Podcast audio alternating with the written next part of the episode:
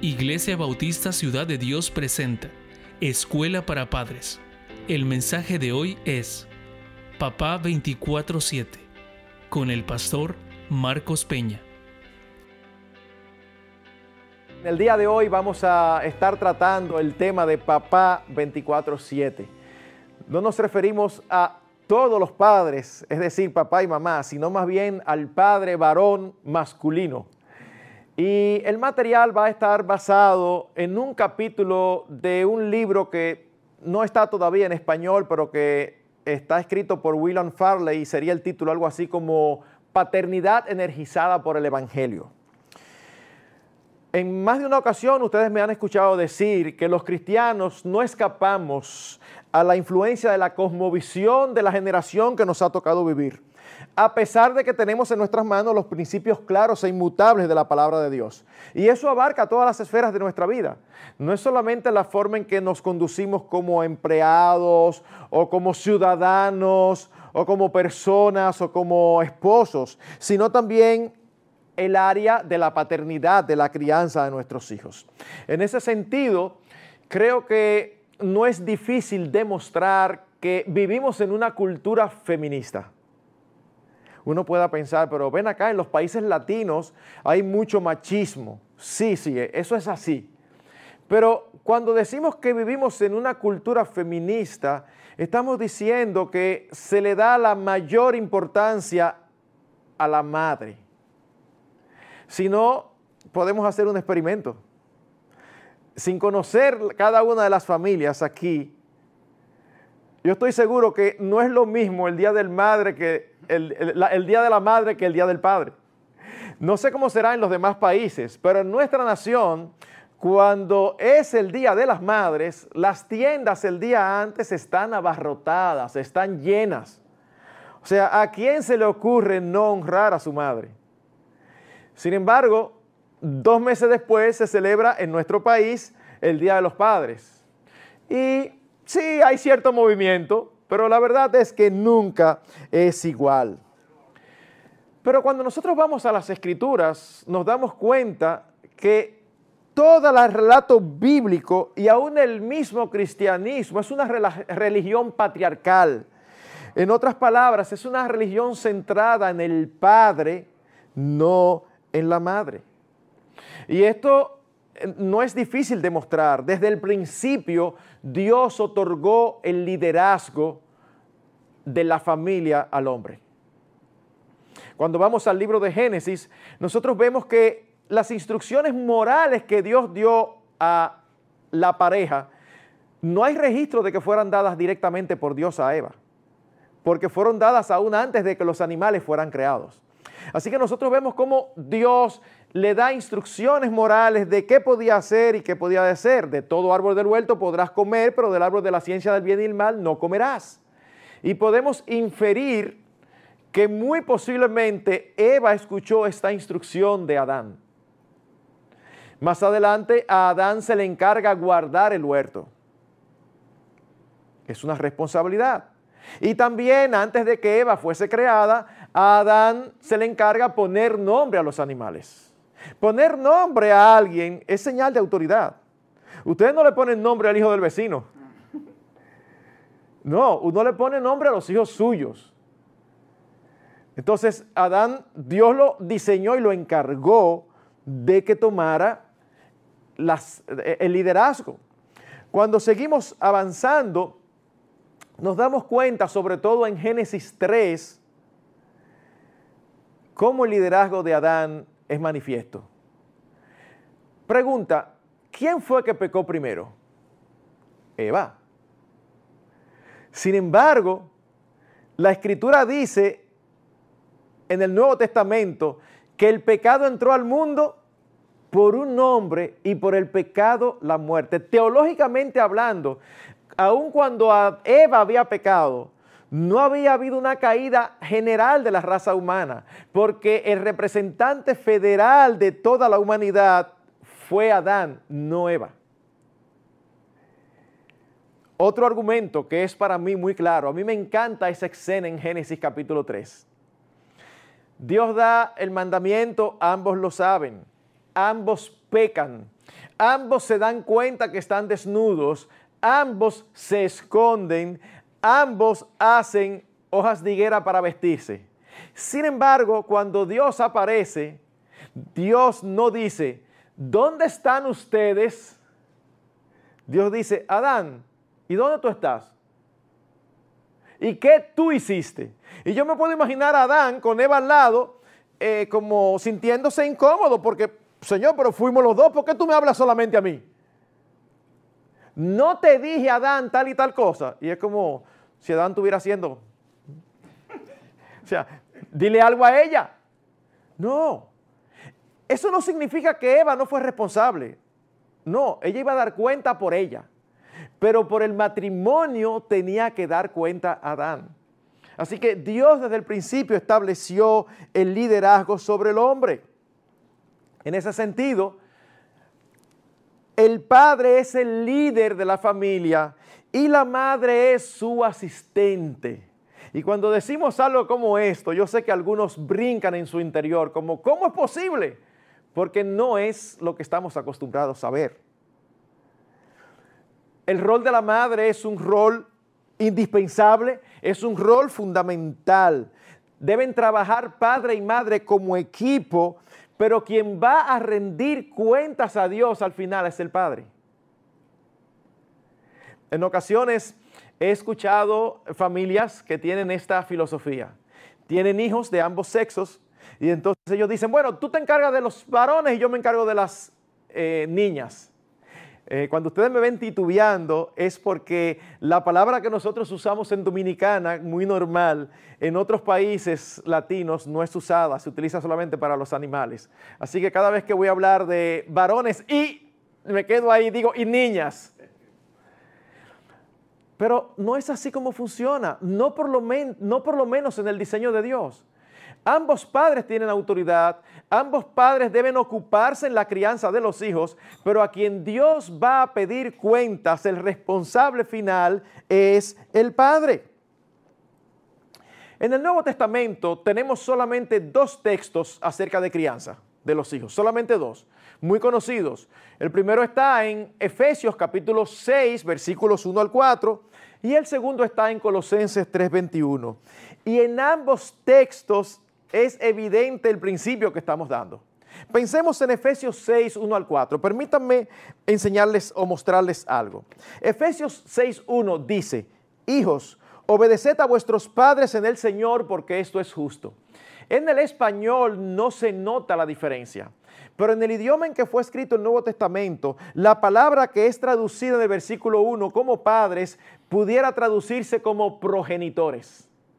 En otras palabras, cuando el apóstol Pablo dice, hijos, obedeced a vuestros padres en el Señor, significa obedeced a su papá y a su mamá. En el versículo 2 dice, citando el mandamiento, honra a tu padre y a tu madre, que es el primer mandamiento con promesa. Es obvio que se refiere a papá y a mamá. Sin embargo, fíjense qué interesante. Cuando llega el versículo 4 dice, y vosotros padres no provoquéis a ir a vuestros hijos, sino criadlos en la disciplina e instrucción, y e instrucción del Señor. La palabra que se traduce padres en el versículo 4 no es la misma que se traduce padres en el versículo 1. La que se traduce en el versículo 1 significa progenitores. La que se traduce en el versículo 4 se refiere de manera específica al padre varón al hombre. No saquemos conclusiones cerradas. Esto no significa que somos nosotros los padres los únicos que podemos provocar a ira a nuestros hijos, porque las madres son más suavecitas y las madres no los provocan a ira. No, la idea no es esta. La idea es que los principales responsables de la instrucción en nuestro hogar somos nosotros los padres. En Colosenses 3:21, que es un solo versículo, la palabra que se utiliza allí para padres, una vez más, no es progenitores, es papá varón. Si vamos al Antiguo Testamento, no vemos algo diferente, sino más bien se ratifica esto. La mayoría de las historias de las familias que vemos en el Antiguo Testamento, ¿de qué tratan? De padre con sus hijos. Allí tenemos la historia de Noé y sus tres hijos, la historia de Abraham e Isaac, la historia de Isaac y Jacob, y la historia de Jacob y sus doce hijos. Jacob, ¿quién es? Israel. Así que la historia de la escritura es una historia patriarcal. El autor del libro se aventura a decir lo siguiente, el patriarcado fue la fortaleza de Israel. Esa es una explicación de la increíble persistencia del judaísmo a través de los siglos. Ahora, permítanme mencionarle dos ejemplos del Antiguo Testamento donde se nota cómo Dios hace responsable al padre por encima de la madre. Primer ejemplo, el caso de Elí. Nosotros tenemos la historia de Elí en el primer libro de Samuel, capítulo 2, 29, 30. Leo. Dice, ¿por qué habéis hollado mis sacrificios y mis ofrendas que yo mandé a ofrecer en el tabernáculo?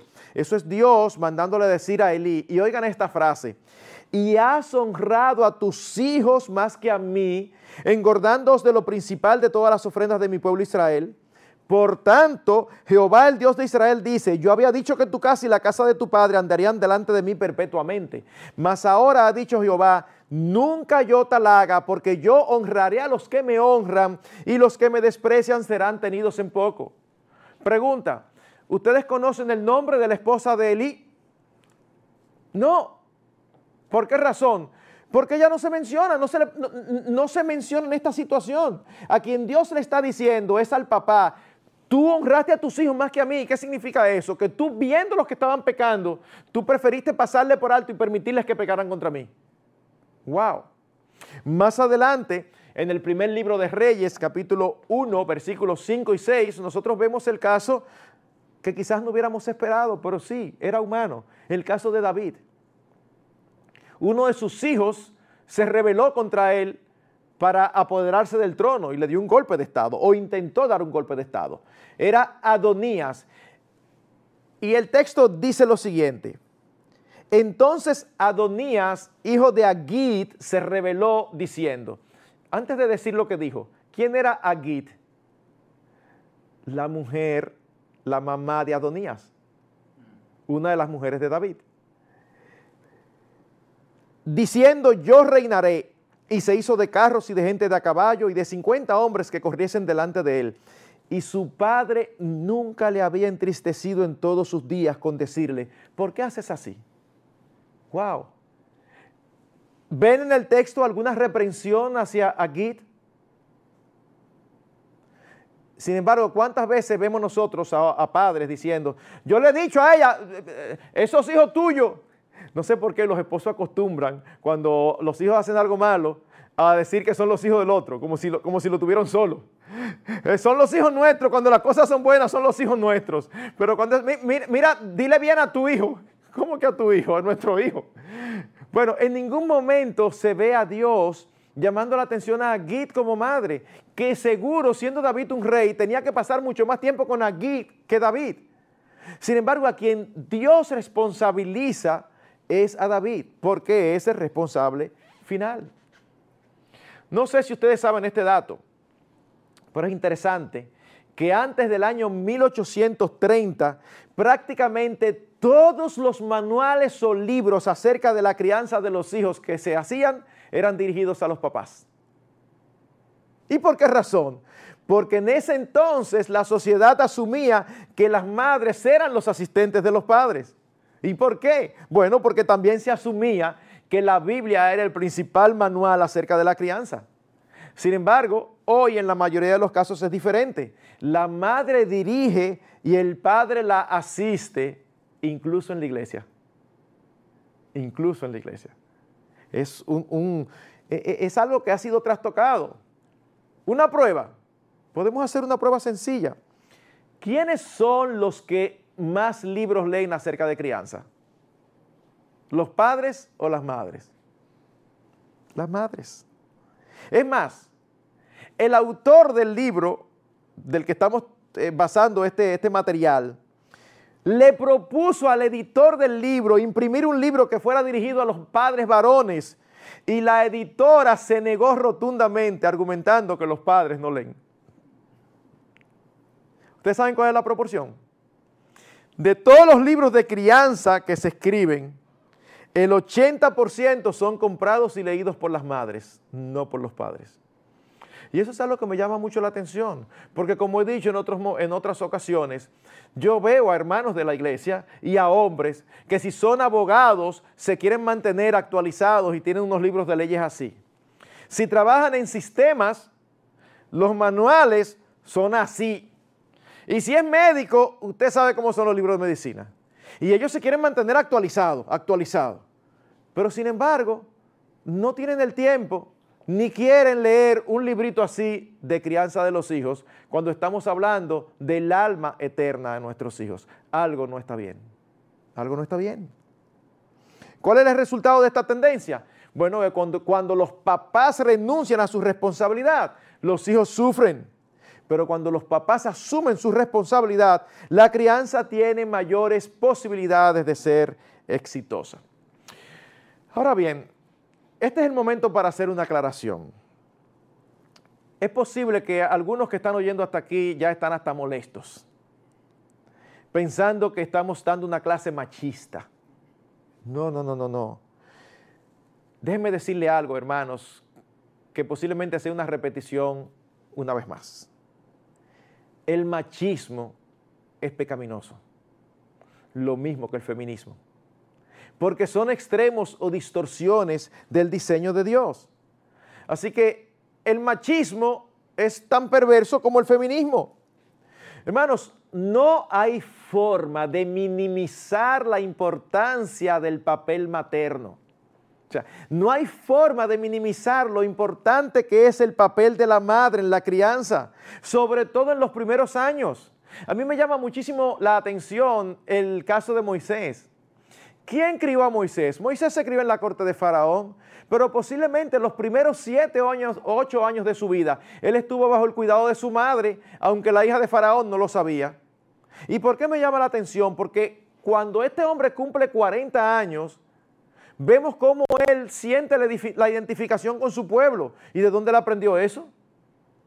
Si él estuvo en la corte de Faraón, muy posiblemente esa semilla fue sembrada en los primeros añitos de su vida y nada la pudo quitar de ahí. Así que, ¿quiénes son los que, las que normalmente pasan más tiempo con los hijos? Y, y, sobre todo cuando están pequeñitos, están con ellos o deben estar con ellos generalmente en la casa y ayudando. Son las madres. Ambas tienen autoridad, perdón, tanto papá como mamá tienen autoridad sobre los hijos y ambos dan instrucciones. Cuando vamos al libro de Proverbios, nosotros vemos que se habla de la instrucción del padre y la instrucción de la madre, de la autoridad del padre y de la autoridad del padre. No, la madre no es menos que el padre. No estamos hablando de jerarquía, no estamos hablando de dignidad, estamos hablando más bien de un orden de cómo es que funcionan las cosas en la presencia de Dios, de cómo fueron diseñadas. El esposo es el responsable. Yo no sé si yo les conté esto, pero mm, tuve una experiencia muy interesante en, México. Yo hablé acerca de esto y de cómo al final el responsable de la crianza de los hijos es el padre. Y al otro día, en el culto, en la mañana, una hermana se me acerca, gozosa, dándome las gracias y diciéndome que por primera vez en años había dormido en la noche tranquila. Yo no entiendo lo que está pasando, no sé de lo que me está hablando. Entonces es ahí que ya me cuenta. Dice que al oír esta enseñanza basada en las escrituras, eso fue liberador para ella, porque ella entendió que el responsable final de sus hijos era su esposo. Y ella se había pasado la vida pulseando con el esposo, tratando de librar a los hijos de la influencia del esposo y de aquellas patrones que el esposo tenía que no eran a sus ojos eh, correctos. No es que la mamá no diga lo que debe ser, no. Pero es, e, es como saber que yo no voy a tener que dar cuenta por eso, yo voy a hacer lo mejor posible. Pero no es mi responsabilidad final, es la responsabilidad final de mi esposo, que es el Padre. Yo recuerdo hace muchos años atrás, estando en un viaje de vacaciones, en un momento determinado, andábamos varias familias, en un momento determinado, estábamos en el carro solamente los hombres y los hijos varones, y las niñas estaban con las madres. Y entonces empezamos en el carro a planificar una aventura que íbamos a hacer los varones mientras las madres hacían algo que ellas tenían. Y estamos todos animados, pero por el espejo retrovisor yo iba manejando, veo la cara de un niño de 10, 12 años que no parece estar feliz. Y yo le digo, ven acá fulano, y tú no estás contento, no te anima la idea. Me dice, sí me gusta, pero entonces ¿por qué tú tienes esa cara?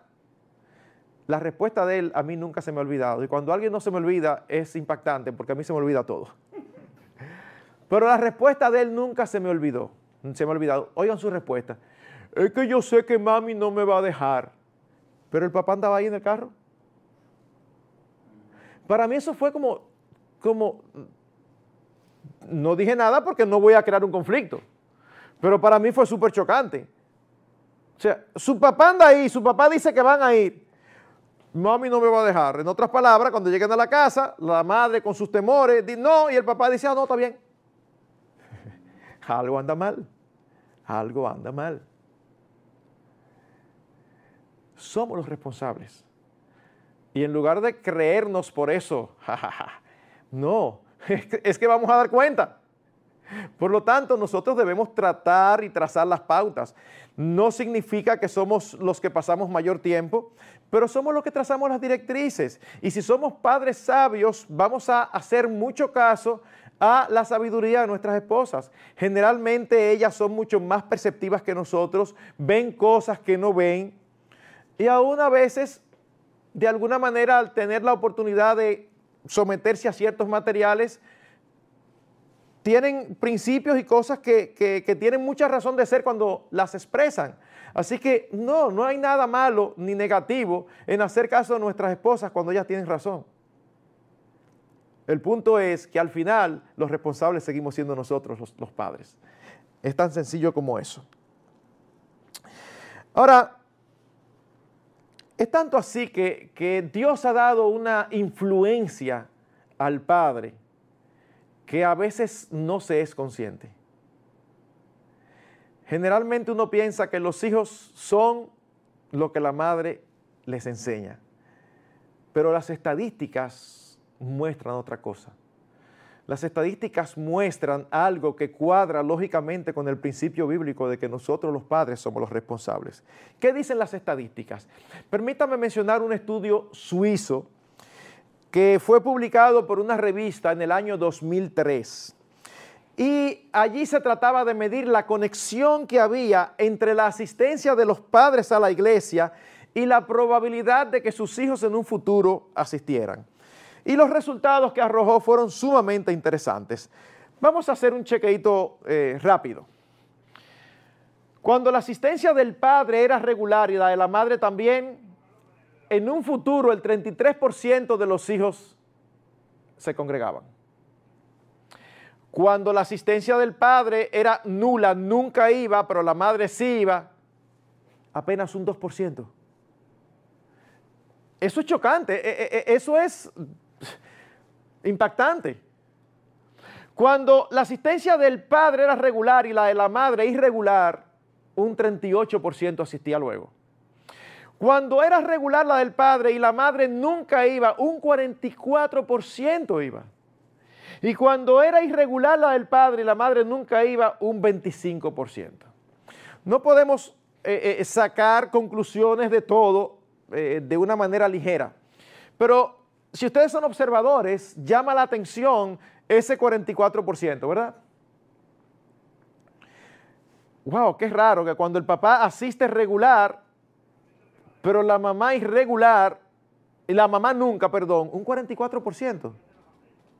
Bueno, esto ya es una especulación mía, no está en el libro. Pero me hace pensar que cuando los hijos ven que papá es firme en algo, a pesar de que mamá no está de acuerdo, es como la idea, eh, eh, esto hay que pensarlo, por algo papá es capaz de echarse en contra mamá y seguir adelante. E-, es la idea que me da. Pero lo que sí llama la atención poderosamente es este número. Cuando la mamá asiste regularmente y el padre no va nunca, apenas un 2%. Eso nos dice algo. Dios no solamente nos dio la responsabilidad, sino que nos dio una gran influencia sobre nuestros hijos. El estudio muestra que el ejemplo espiritual del padre es de mayor incidencia en la futura vida espiritual que el de la madre. Y eso está de acuerdo con lo que la forma en que Dios diseñó la familia. Es por esto que una revista comenta lo siguiente. Dice, los resultados son chocantes, pero no deben ser sorpresa. Y esto es una revista no cristiana. Simplemente confirman lo que los psicólogos, criminalistas, educadores y cristianos tradicionales saben. Hay una otra estadística muy citada de una organización que se llama, eh, como, sería como mantenedores de promesas. ¿Cómo se dice promesa en inglés? Promise. Promise. Promise Keepers. Es sostenedores de promesas. Y ellos dicen que cuando una madre deposita su fe en el Señor Jesucristo, su familia le sigue en un 34% del tiempo. Pero cuando es el padre que lo hace, su padre lo sigue, su familia lo sigue en un 93%. De verdad, impresionante. 34, 93. Pero hay otros datos que son revelados por estudios. Este, este, esto que voy a mencionar es de la, un estudio de la Universidad Baylor. Dice, los hijos que crecen en un hogar con el padre ausente tienen un mayor riesgo de experimentar una variedad de problemas conductuales y educacionales, como hiperactividad y retraimiento, falta de atención en el aula de clases, rendimiento académico bajo, mala conducta en el aula, ausentismo y participación en grupos de iguales socialmente alienados y el llamado síndrome del adolescente que los lleva a andar juntos fumando, bebiendo, teniendo experiencias sexuales frecuentemente y a temprana edad y en casos extremos, drogas, violencia, suicidio, vandalismo y actos criminales. Uf, todo eso, mucho mayor porcentaje cuando el padre está ausente. Otra fuente dice lo siguiente, los adolescentes en hogares con padres ausentes son cinco veces más propensos a cometer suicidio, 32 veces más a escaparse de sus casas, 20 veces más a tener desórdenes conductuales, 14 veces más a cometer violaciones, 9 veces más a salirse de la escuela, 10 veces más a usar sustancias químicas y 20 veces más de ir a prisión. Son estadísticas, estadísticas frías que ratifican lo que hemos estado diciendo. Así que, en resumen, mis hermanos, las estadísticas muestran lo que las escrituras enseñan, que el papá tiene un papel preponderante dado por Dios en la educación de sus hijos. Miren qué dato más interesante. ¿Qué entonces sucede cuando el padre está ausente por fallecimiento? Que no fue un divorcio, que no es que viven ahí pero el padre no se involucra, sino que el padre está ausente por fallecimiento. ¿Ustedes saben qué dicen las estadísticas? Que las cosas son diferentes. Pareciera como que los hijos, de alguna manera, saben que fue algo que no fue culpa de su padre. Saben que fue algo providencial, sin saber, sin, que sean creyentes. Pero eso me llamó mucho la atención.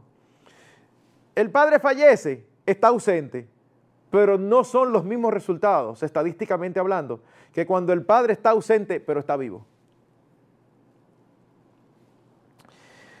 ¿Qué podemos hacer entonces para revertir el esquema cultural actual y retornar al esquema bíblico?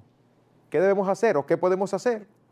Bueno, si nosotros queremos que los hombres reasuman su rol en la crianza de los hijos y aun que retornen a las iglesias, hay al menos tres cosas que, que debemos hacer. La primera, enfatizar la verdad objetiva de la palabra de Dios, del Evangelio. Pastor, ¿y qué tiene eso que ver con lo que estamos hablando? Mucho, mucho. ¿Por qué? Hombres y mujeres somos diferentes.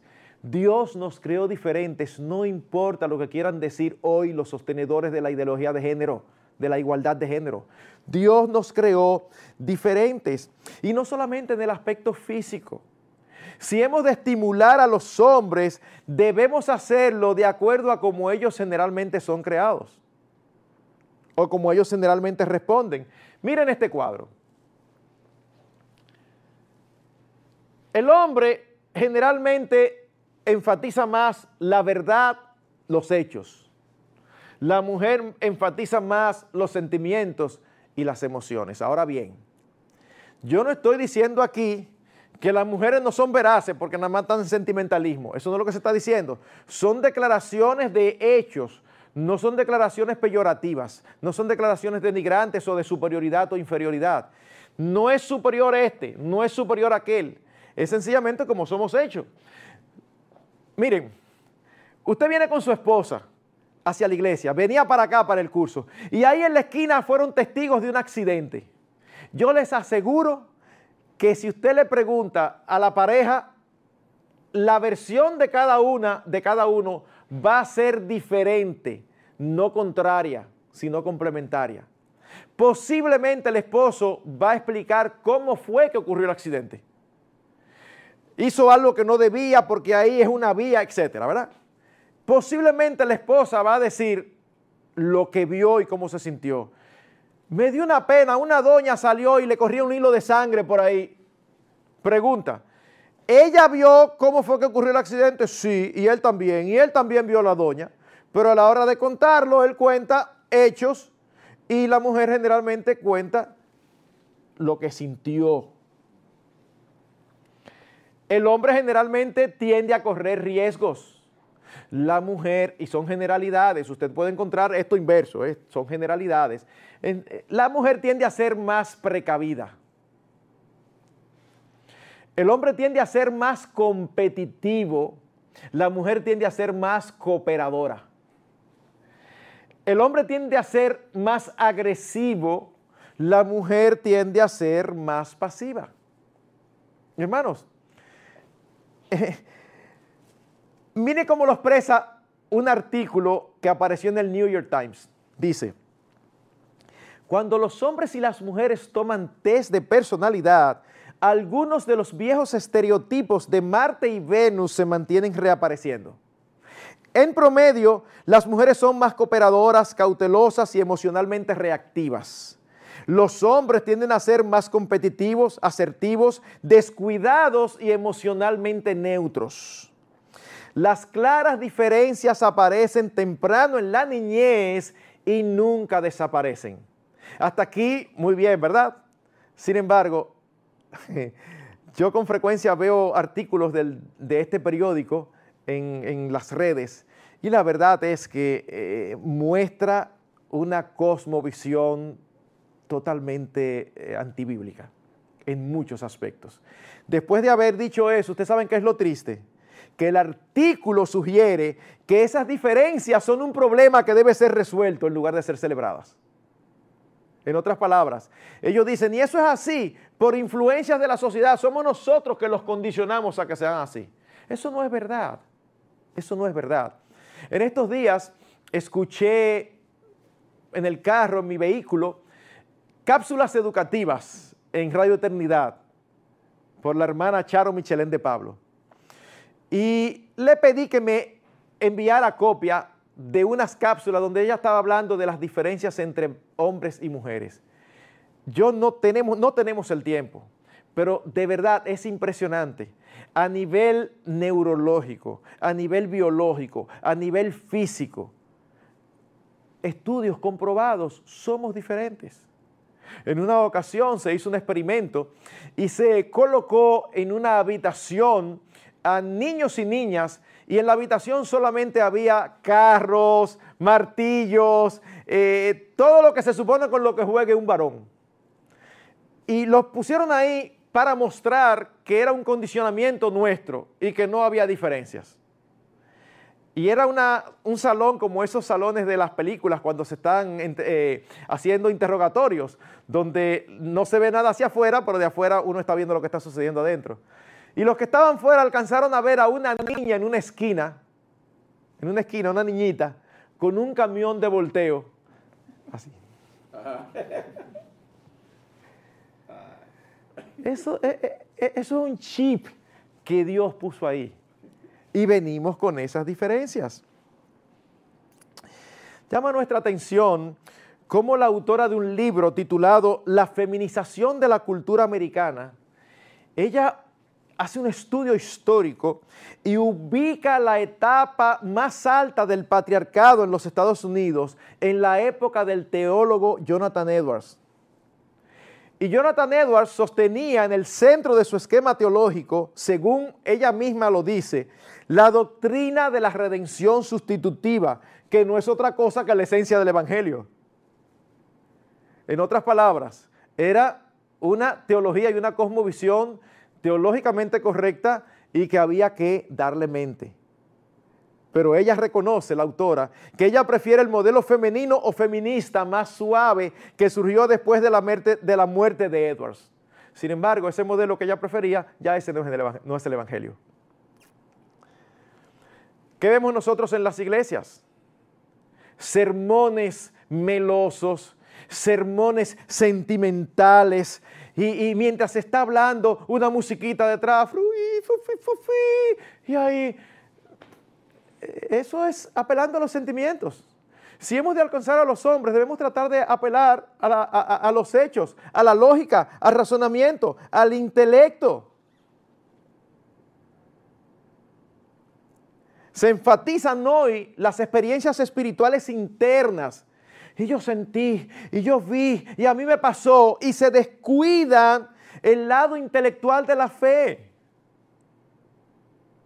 Romanos 12.2 no dice, transformaos por medio de la renovación de vuestros sentimientos. Romanos 12.2 dice, transformaos por medio de la renovación de vuestro entendimiento. Así que si hemos de alcanzar a los hombres, debemos hacerlo de una manera masculina y el Evangelio apela a la razón. Alguien dijo, las iglesias deben enfocarse en los intelectos de los hombres para ayudarles a ver la importancia del cristianismo en el mundo real de la política, la industria y el negocio. Tenemos que recuperar la noción que el cristianismo es verdad en todos los niveles, no solamente para tu vida emocional o para reparar relaciones tan importantes como es eso. Pero el cristianismo es mucho más que eso. Hermanos, las prácticas que tenemos, eh, usted ve en las iglesias, muchas iglesias, la fuerte influencia femenina y aún el culto, la liturgia y las cosas que se hacen son cosas apegadas a los sentimientos. Hay diferencias. Usted piensa algo cuando usted ve, usted se imagina, ¿cuántos de ustedes han visto esta escena?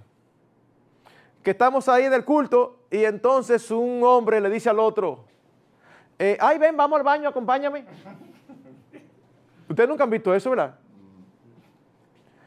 Pero entre las mujeres, ay vamos al baño, hasta de mano a veces se agarran y van. Y no hay nada de malo. Yo no estoy diciendo que una cosa es malo o buena, estamos diciendo que somos diferentes y que hay ciertas prácticas que son más atractivas para las mujeres, hay otras que son más atractivas para los hombres.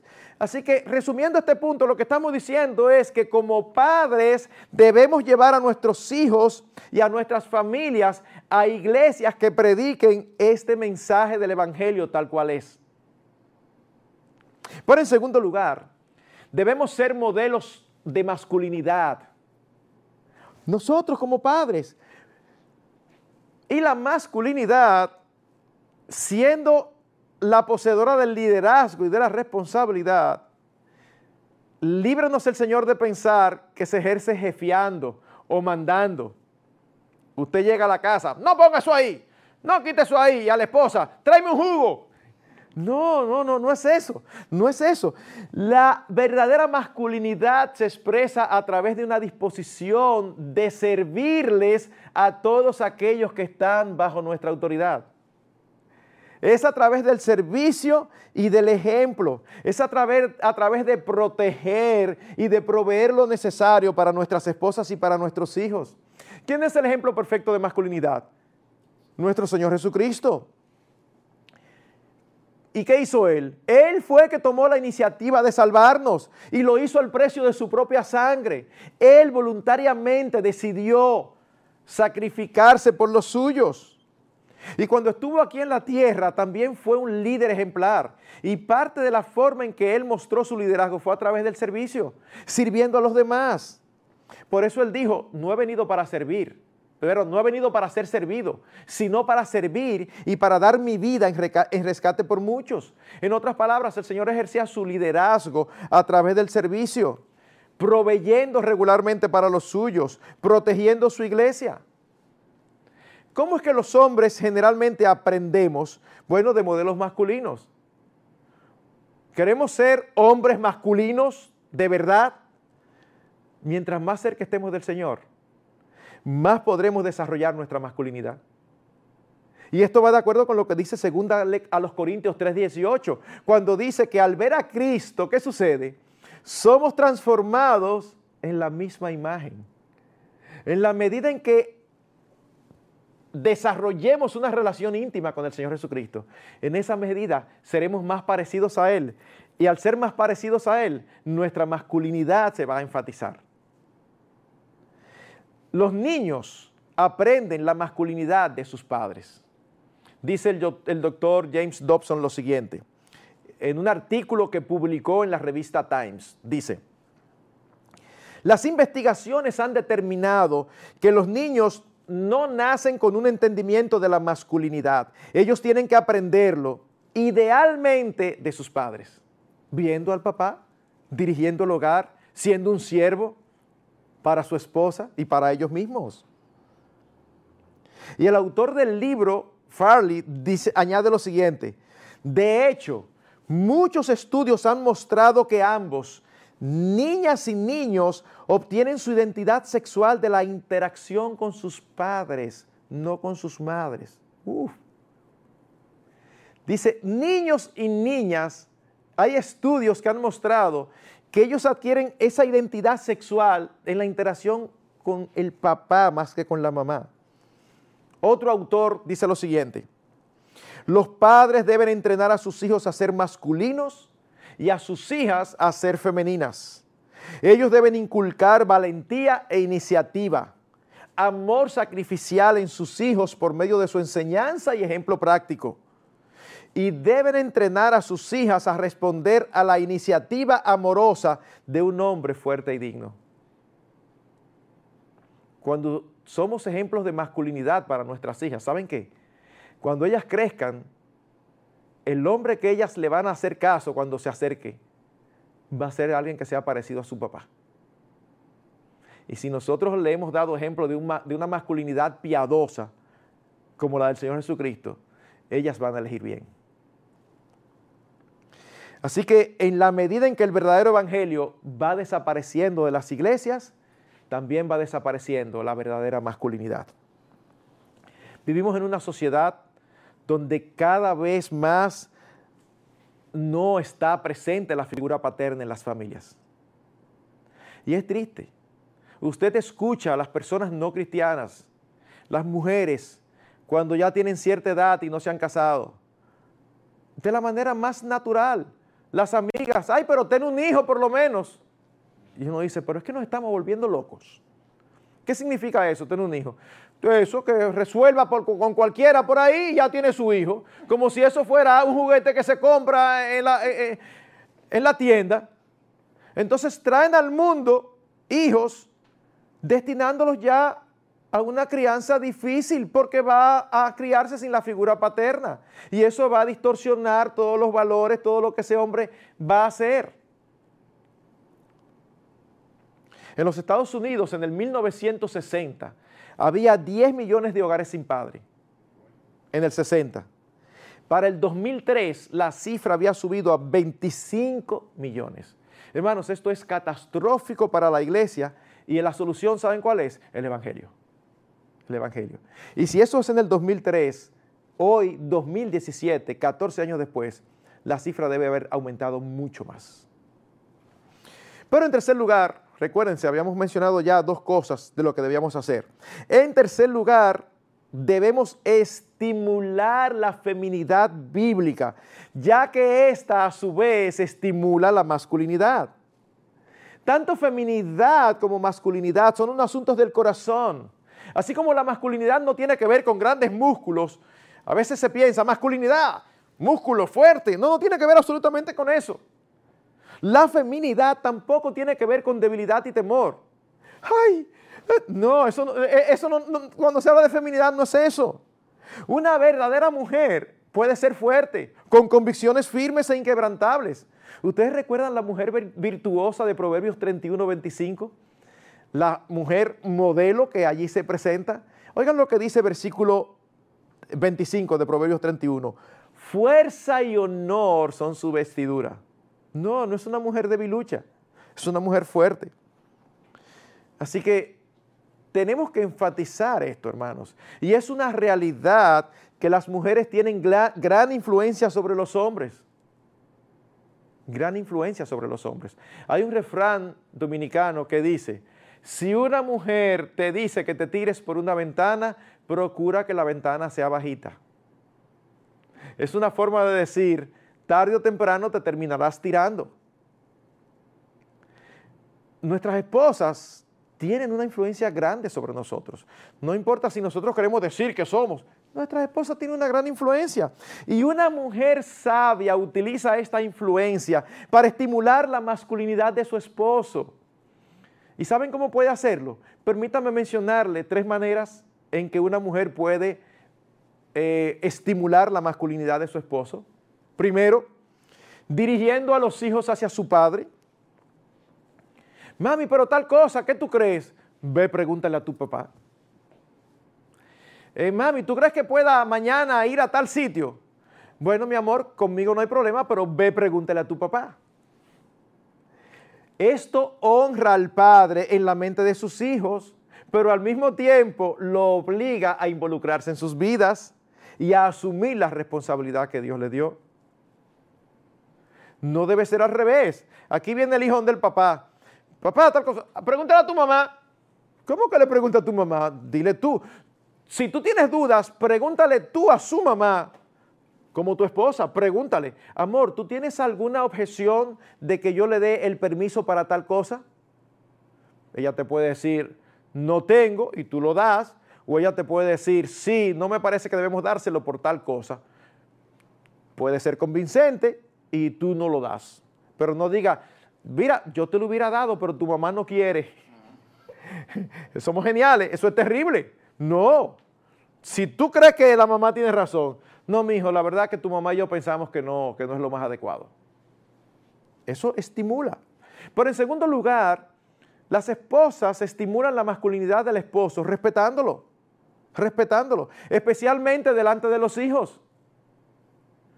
Es impresionante la forma y las cosas que uno ve. Está el hijo lidiando algo con, el papá y la mamá está ahí oyendo. Y en un momento determinado la mamá se desespera y dice, y echa un chuipiti. Mira, ven, está bien, no te preocupes, yo resuelvo. Y deja al papá ahí sentado ah, en el aire. Eso es un irrespeto. Eso le está quitando la autoridad al padre. La forma en que le habla. No le hable a su esposo como si fuera un muchacho. Fulano, tráeme tal cosa. No se oye mejor amor, ¿tú pudieras traerme tal cosa? Claro que sí, mi vida. Es diferente. Pero cuando respetamos, cuando las esposas respetan a los esposos, están cultivando, están incentivando la masculinidad en ellos y eso va a ayudar a que las hijas también desarrollen su feminidad. Y en tercer lugar, orando por su esposo para que sea formado a la imagen de Cristo. Esposas, esposas, en lugar de estarse quejando todo el tiempo de su esposo aquí o allá, y posiblemente tienen razón en lo que dicen, ustedes lo expresan y se lo entregan al Señor. Nadie cambia a su cónyuge. El cambio solamente lo puede hacer el Señor Jesucristo. Uno intenta, uno habla, uno busca apertura. Pero a fin de cuentas, la mayor transformación, es Cristo que tiene que hacerla. Y es de adentro hacia afuera, es el Espíritu de Dios. Así que órele al Señor que haga de su esposo un hombre con liderazgo, no solamente sobre usted, sino también sobre los hijos. Alguien dijo que los esposos solamente traen tres contribuciones al matrimonio. Liderazgo, provisión y protección. Y que cuando una mujer, por desespero, por personalidad, por falta de instrucción o por lo que sea, le quita esa responsabilidad, el hombre es como si no tuviera nada con qué contribuir y generalmente se siente no necesario y abdica de su responsabilidad. Hermanos, yo conozco más de un caso de matrimonios donde la mujer es una mujer eh, con mucha capacidad, con una personalidad muy definida, con mucha iniciativa, y el esposo es diésel. Todo tranquilo, todo hay que pensarlo y así. Si usted lo pone a caminar, puede ser que ya le saque la milla. Lo peor que esa mujer puede hacer es desesperarse y decir, ven, yo, dame el control. Porque va a tener el resto de su vida para arrepentirse. No es el cuadro ideal, lo que estamos diciendo es que no es el cuadro ideal, pero cuando le quitamos a los esposos o a los padres la responsabilidad, ya lo que queda es terrible. Los casos que conozco, ya personas ya mayores, lo que sucede es que el hombre termina amargado, no recuerda por qué, y la mujer también. Entonces se pasan su vida amargados ambos y, ni recuerdan por qué fue. Sí, porque en un momento determinado de la vida ella se cansó de ir a la velocidad de él y tomó el liderazgo que no le correspondía. Por otro lado, y en sentido contrario, las mujeres que dejan la responsabilidad a sus esposos les dan a ellos un sentido de propósito y hacen que ellos generalmente respondan positivamente. Así que permítanme concluir. Vamos a recoger todo lo que hemos dicho. Hermanos, Dios diseñó al padre como el responsable y a su esposa como su asistente. Y Él ha dado al Padre una enorme influencia sobre el corazón de sus hijos. Así que en sentido general, en sentido general, como sea el Padre, así será la familia y así será la crianza.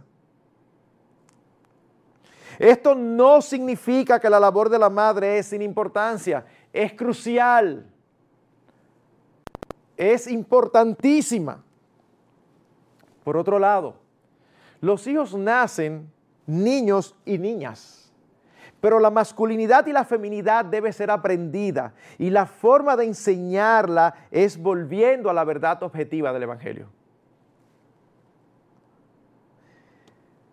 Las iglesias centradas en el verdadero Evangelio son fábricas de masculinidad bíblica. Y la crianza bíblica también se desarrolla mejor en este contexto. Así que mis hermanos, no abdiquemos si somos padres de nuestra responsabilidad. Sepamos que vamos a dar cuentas al Señor. Nosotros podemos delegar directrices, pero hay un principio administrativo que dice que la responsabilidad no se delega. Un barco se hunde porque a un marino se le ocurrió empezar a taladrar algo en el piso y empezó a hacerle hoyos. Y al final la historia va a tomar como responsable al capitán del barco. Pero fue el marino. El capitán del barco era responsable de todo lo que pasara ahí. Y así funciona delante de Dios. No, pero que fue mi mujer que le dijo, mi esposa, el responsable eres tú. Así que trata de estar al tanto de todo lo que ocurre en tu hogar. Sé un equipo sólido con tu esposa. Ustedes son uno. Pónganse de acuerdo, hablen, aprovecha las capacidades y, y las fortalezas de tu esposa. Úsalas para el bien de la paternidad y de la familia. Pero al final, quienes daremos cuenta por nuestros hijos a Dios, vamos a ser nosotros por encima de nuestras esposas. Finalmente, si en la providencia de Dios Él se ha llevado al Padre. Debemos recordar que Dios es el Padre de los huérfanos y el defensor de las viudas. Que Él conoce la situación de cada uno. Y si no está presente a causa de pecados pasados, entonces debemos recordar que la gracia de Dios siempre está presente. La Biblia dice que Dios es el Dios de toda esperanza. Cuando uno trata este tema, con frecuencia hay madres solteras. Dos cosas quiero decirles y con esto termino. Nunca digan que usted tiene que hacer de papá y mamá, porque eso es imposible. Una mamá nunca puede hacer de papá, como un papá nunca puede hacer de mamá. Usted diga que usted va forzada, que sus responsabilidades son muchas. Pero en segundo lugar, yo les recomiendo que si pertenece a una buena iglesia, trate de encontrar algún joven, algún hombre maduro con quien usted pueda hablar para que modele la figura masculina delante de sus hijos. Algún hermano con quien usted trate de, conectarlo eh, cercano a la familia. Mi hermano, ¿tú crees que tú pudieras darme un poquito más de atención a mis hijos, reunirte con ellos de vez en cuando, hablar con ellos? para suplir una figura masculina que es importante. Así que hermanos, el Señor nos ha dado una gran responsabilidad. Y eso toma, ¿qué tiempo toma eso? 24/7. Por eso es que decíamos, papá, 24/7. Para estas cosas, suficientes, ninguno. Pero nuestra suficiencia proviene de Dios. Que el Señor nos ayude a entender nuestra responsabilidad y a ejercer la autoridad para el bien de nuestras esposas y para el bien de nuestros hijos.